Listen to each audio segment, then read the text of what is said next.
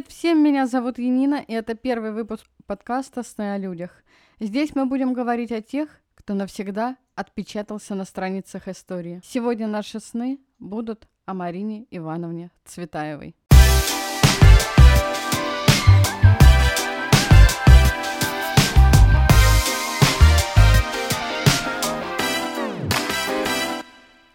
Марина Цветаева – одна из самых известных поэтесс первой половины 20-го столетия. Ее имя окружено легендами, недомолвками, тайнами, но по сей день ее поэзия бередит молодые умы тех, кто даже не имеет понятия о ее жизни. Да, жизнь Марины Цветаевой нельзя назвать легкой, но давайте без спойлеров. Она была поэтессой, переводчиком, прозаиком. Родилась Марина в аристократичной семье.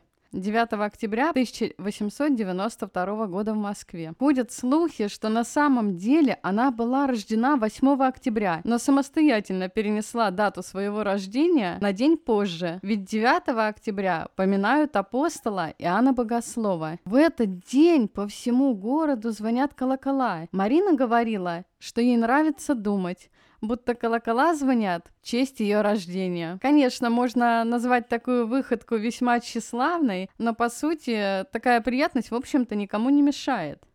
Почему бы и не перенести свою дату рождения? Семья Марины была весьма интеллектуальной и совсем не бедствовала. В связи с тем, что ее мать болела туберкулезом, Родители постоянно переезжали с места на место и искали более подходящий климат, чтобы немножечко купировать течение болезни. Поэтому в детстве Марина много ездила по Старому Свету, жила в Германии, Швейцарии, Италии. Ее отец был филологом, искусствоведом, профессором Московского университета и создал музей изящных искусств, который существует по сей день и называется Пушкинским а мать была пианисткой. Марина говорила, что этот музей ее младший брат. Согласитесь, это забавно. Но дело в том, что отец Марины привил ей любовь к античности, и в ее творчестве было множество параллелей с античной культурой. Например, вот была такая параллель в поэме «Чародей».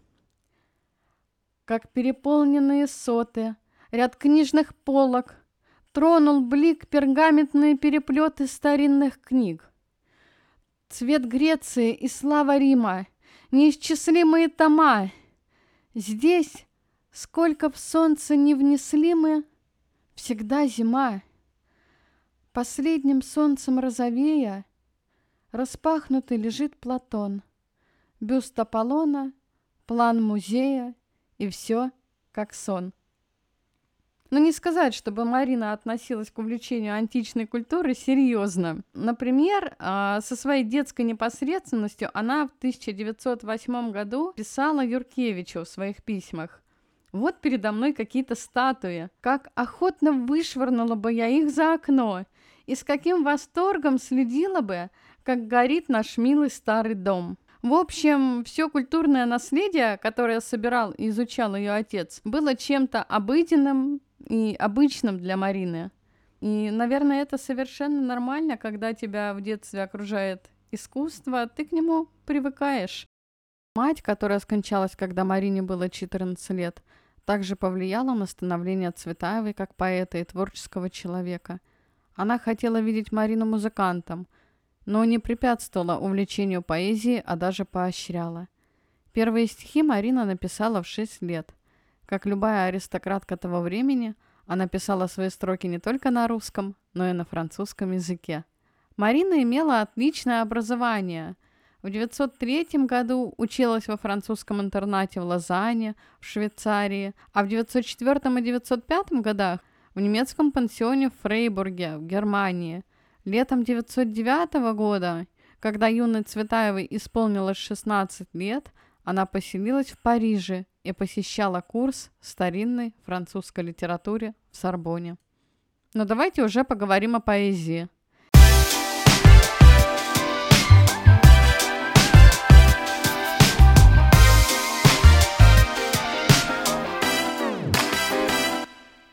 Первые стихотворения Марины были опубликованы в 1910 году.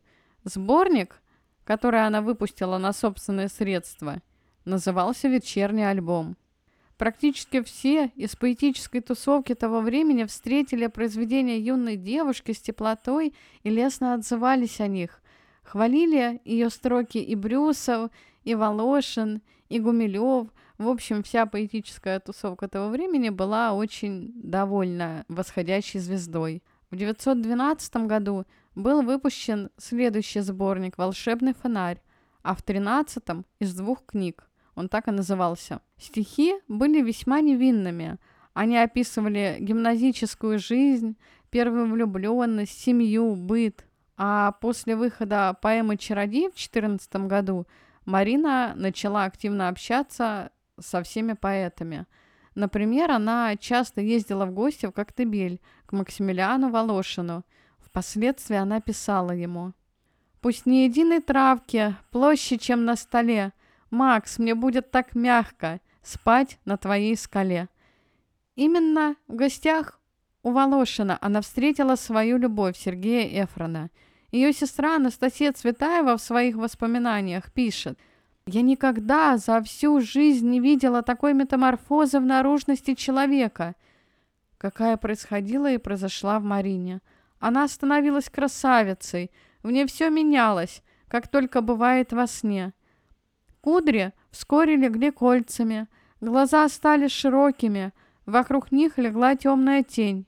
Ни в одной иллюстрации книги сказок я не встречала такого сочетания юношеской и девической красоты.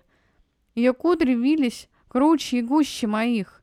Я никогда не была красавицей, а Марина была ею лет с двенадцати до двадцати шести, до разлуки, разрухи и голода. Историки говорят, что Марина в юности пообещала выйти замуж за того, кто угадает ее любимый камень. Так и случилось. Сергей Эфрон, тогда еще студент историко-филологического факультета, нашел на пляже, гуляя с Мариной, сердоликовую бусину и подарил ее ей. Это был ее любимый камень.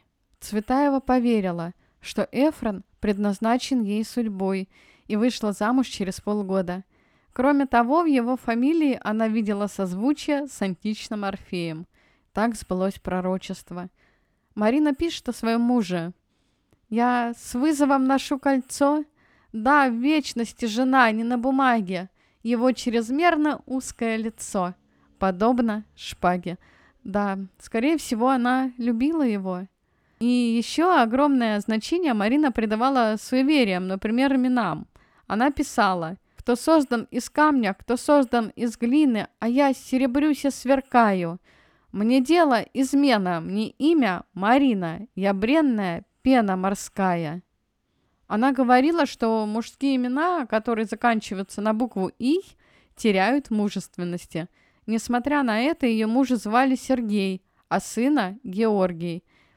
Вообще непонятно, что у этих творческих людей было на уме. Может быть, она таким высказыванием а, хотела кого-то оскорбить из ближайшего окружения завуалированно, а учебники по литературе и копирайтеры все переврали.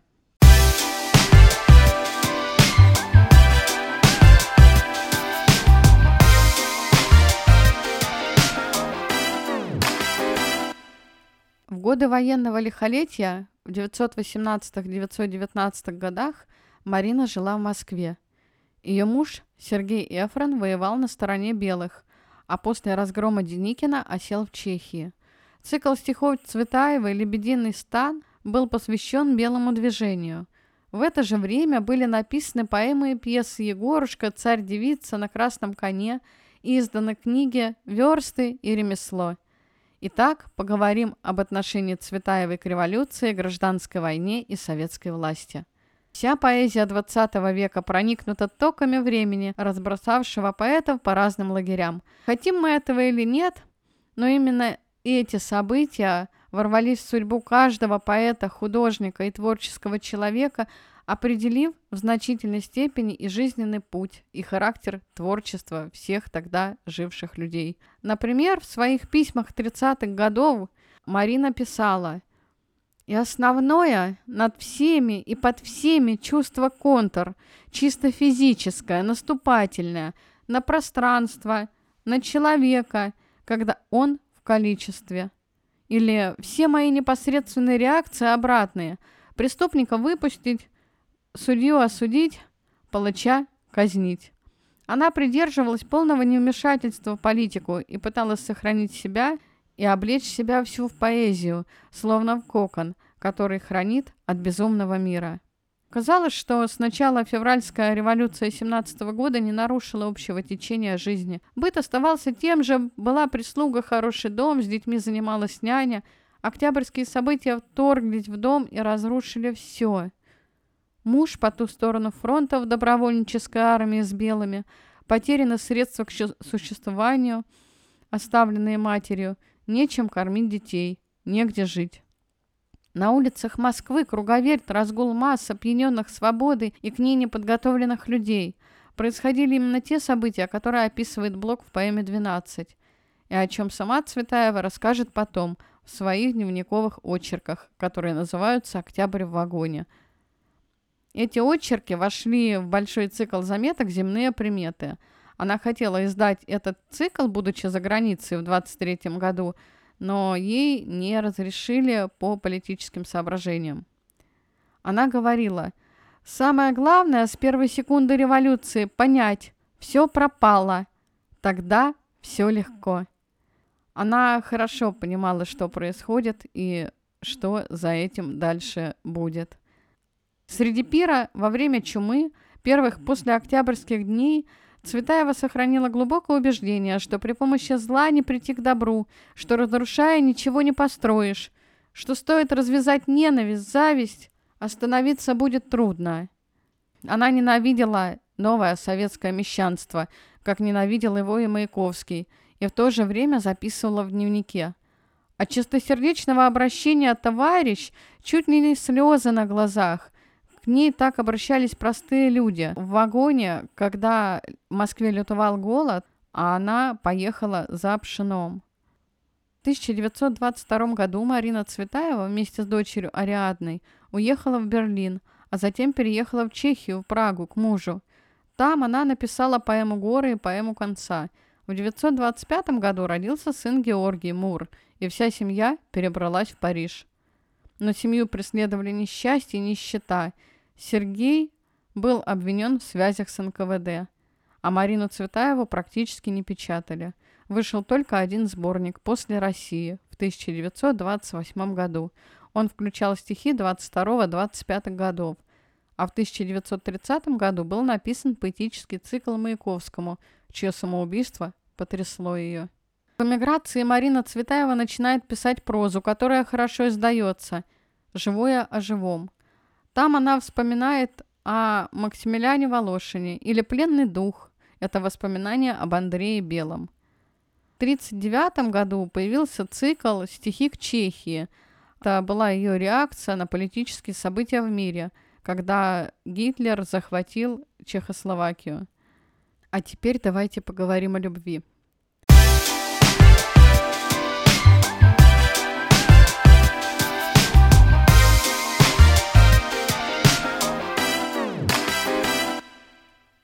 Еще одной большой любовью, кроме мужа, для поэтессы стала София Парнок.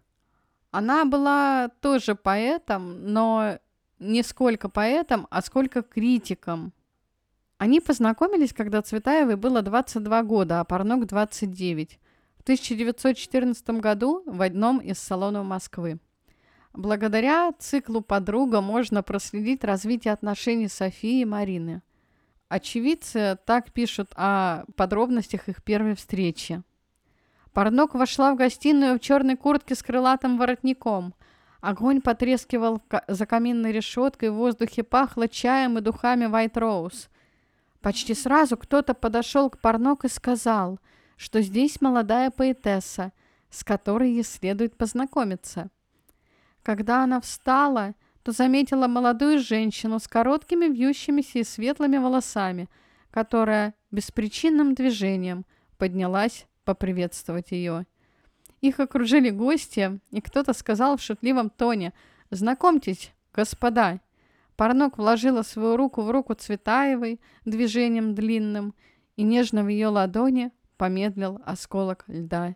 Цветаева полулежала в кресле, вертя на руке кольцо, а когда Парнок вынула папиросу, Цветаева, инстинктивно войдя в роль рыцаря, поднесла и спичку. Парнок, судя по всему, была первой, но далеко не последней женщиной в жизни Цветаевой. Сочетание женственности и ребячливости, неприступности, которое Цветаева увидела в Парнок, неудержимо влекло ее, не говоря о таинственном и романтическом ореоле греховности, окружавшем репутацию этой женщины.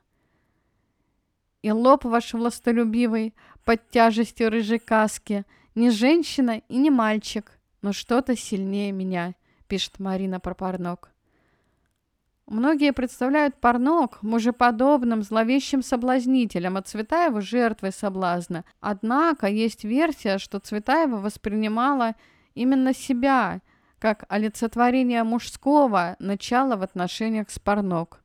Знаменитое стихотворение Цветаевой «Под лаской плюшевого пледа» посвящено именно Парнок. В том поединке своей волей, кто в чьей руке был только мяч, чье сердце, ваше ли, мое ли, пускалось вскачь. Парнок сразу же распознала талант Цветаевой, безоговорочно полюбила ее дар, заботливо воспитывала и лелеяла его, никогда не переставая его ценить. Не исключено, что к этому великодушному и благородному отношению примешивалось чувство невольной зависти к поэтическому дару юной подруги. Но Парнок умело управляла своими эмоциями и мудро воздерживалась от прямого литературного состязания с Цветаевой. О своей любви Марина говорила категорично и прямо. «Любить только женщин женщине или только мужчин мужчине, заведомо исключая обычное обратное – Какая жуть! А только женщин мужчине и только мужчин женщине, заведомо исключая необычное родное. Какая скука! Влюбленные вели себя достаточно смело. В литературных салонах барышни сидели, обнявшись, и курили одну сигарету. В 1032 году в автобиографической прозе «Письма к Амазонке» Цветаева объяснила, что вызвало эту страсть. Этой улыбающейся молодой девушке Встречается на повороте дороги другая, я. Ее не надо бояться, от нее не надо защищаться. Она свободно любит сердцем, без тела, любит без страха, любить, не причиняя боли. Своим самым большим страхом она считала упустить волну. Я все боялась больше не полюбить и ничего больше не познать, говорит Марина. Как же отнесся к сердечной страсти Цветаевой ее муж Сергей Эфрон, за которого она вышла по большой любви в 20 лет. Он решил немножечко переждать это увлечение, не только не появляясь на глаза девушкам, но и в конце концов он вообще ушел братом милосердия на действующий фронт. Цветаева, тем не менее, продолжала любить мужа. Она его не разлюбила, она его не бросила но не могла жить и без парнок. Она очень страдала от такой душевной раздвоенности, но не была в силах что-то сделать. В любви Цветаевой и Парнок с самого начала присутствовала обреченность, ожидание трагического исхода. Оба поэта, Цветаева, кстати, да, не любила слово поэтесса, она всегда называла себя поэтом. Да, оба поэта сначала испытывали огромное счастье, но все-таки чувствовали близость финала их отношений. Цветаева сравнивала себя с Каем, а Парнок со Снежной Королевой. Спустя год все повисло на волоске, а Парнок вздыхала о новой роковой госпоже, которую она намеревалась где-то встретить. В общем, ей надоело, наверное, Марина. А Цветаева в стихах уже давно предупреждала, что твоя душа мне встала поперек – в общем, отношения наскучили. Нужна была только искра, чтобы эта бочка с порохом взорвалась. Как всегда, в подобных случаях повод оказался ничтожным. Окончательный разрыв произошел зимой 16 года. В феврале в Москву приехал молодой Осип Мандельштам, которым платонически увлеклась Цветаева. Два дня они бродили по Москве. Марина показывала ему свой родной город и отдыхала душой. Когда он уехал обратно в Петербург, Цветаева пришла на Арбат к Парнок. Выяснилось, что за эти два дня все было кончено. «У той постели уже сидела другая, очень большая, толстая, черная», — говорит Цветаева. Марина молча развернулась и ушла. А Парнок вскоре уехала в Крым. С того дня Цветаева тщательно вычеркивает из памяти все, что было связано с подругой. Цикл, посвященный ей стихов, она поначалу назвала «Ошибка», и только во второй редакции он стал называться «Подруга». После Цветаевой у Парнок было еще несколько романов. Последний был перед самой смертью, когда поэтесса была уже больна. Ее седой музой стала Нина Веденеева, героиня последнего цикла ее стихов. Сердце Парнок буквально не выдержало переживаний любви. На руках у Веденеевой она скончалась в августе 1933 года в Подмосковье. Хоронили ее бедно, в плохо сколоченном гробу, на Введенском кладбище в Москве. А тот роман двух великих поэтов оставил нам, среди прочего, прекрасные стихи Цветаевой, которые со временем ничуть не опошлились и звучат так же возвышенно и романтично. «Мне нравится, что вы больны не мной. Мне нравится, что я больна не вами, что никогда тяжелый шар земной не уплывет под нашими ногами. Да, все знают и любят эти строки и они были посвящены не мужчине. Да и какая теперь разница? Впрочем, несмотря на брак и рождение дочери, Цветаева легко влюблялась в мужчин, и в женщин. Марина быстро прикипала к людям, и порой ей достаточно было лишь платонической любви, которую она могла изливать на бумаге. Например, Борису Пастернаку в письмах она говорила «И до бед мне мало дела собственных. Еда, спанье, что до смертного мне тела? Не мое, раз не твое. Интересно, что с Пастернаком они не были близки, а скорее были дальними знакомыми.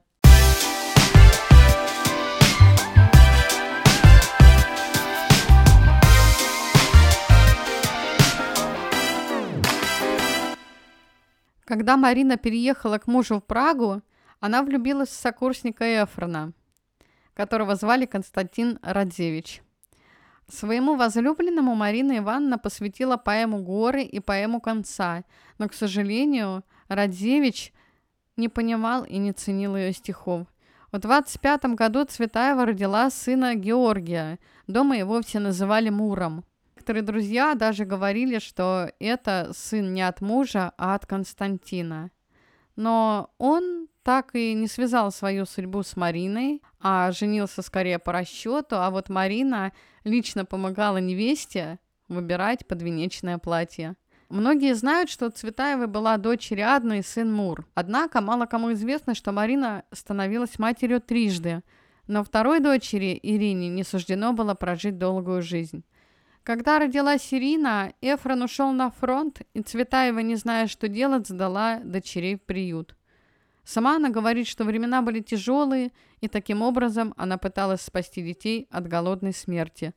Ирина умерла в приюте, скорее всего, от голода. На похороны Марина не приехала, а вторую дочь Ариадну вскоре забрала из приюта. Сама Марина говорит, «Чудовищно, да, со стороны, но Бог, видящий мое сердце, знает, что я не от равнодушия не поехала тогда в приют проститься с ней, а от того, что не могла. После переезда к мужу семья жила бедно, как я уже говорила. В эмигрантских кругах их не приняли.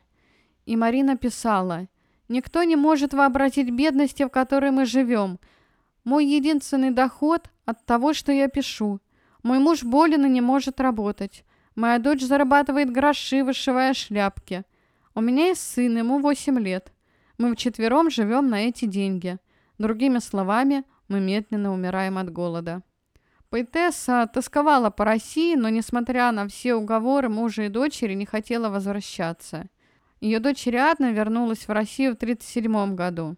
А осенью того же года туда вернулся Сергей Эфрон. А в 1939 году Марина Ивановна решила вернуться тоже в Россию за мужем и дочерью. Но в августе того же года Ариадна была арестована, а в октябре был арестован муж Марины. В 1941 году Эфрона расстреляли. Ариадну взяли под следствие, и она под пытками оговорила своего отца и была осуждена на 8 лет. В 1955 году она была реабилитирована, но Марина этого так и не узнала. Летом 1941 года она вместе с сыном эвакуировалась из Москвы в Елабурку. Борис Пастернак помогал ей укладывать вещи и принес веревку для чемодана, пошутив, что веревка все выдержит, хоть вешайся.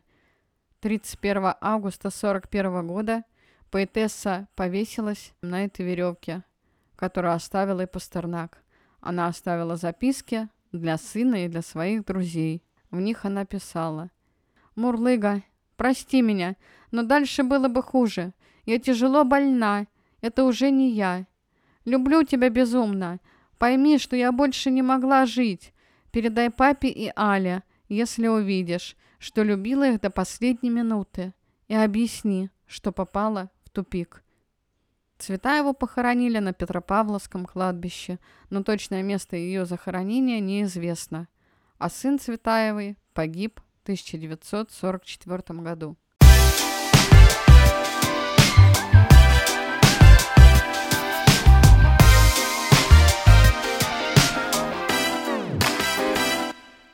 Вот такая тяжелая жизнь была у Марины.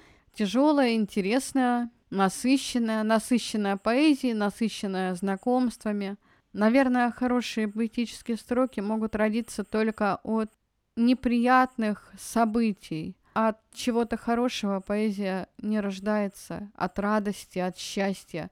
Счастливая поэзия кажется фальшивой, наверное. Но, тем не менее, что бы ни происходило в жизни Марины, ее стихи изучают в школе, читают до сих пор современники, и, я думаю, будут читать еще на много лет вперед. С вами был подкаст «Сны о людях». Меня зовут Янина. Если у вас есть какие-то вопросы, предложения, может быть, о ком поговорить в следующий раз, то пишите в комментариях. Буду ждать. Пока.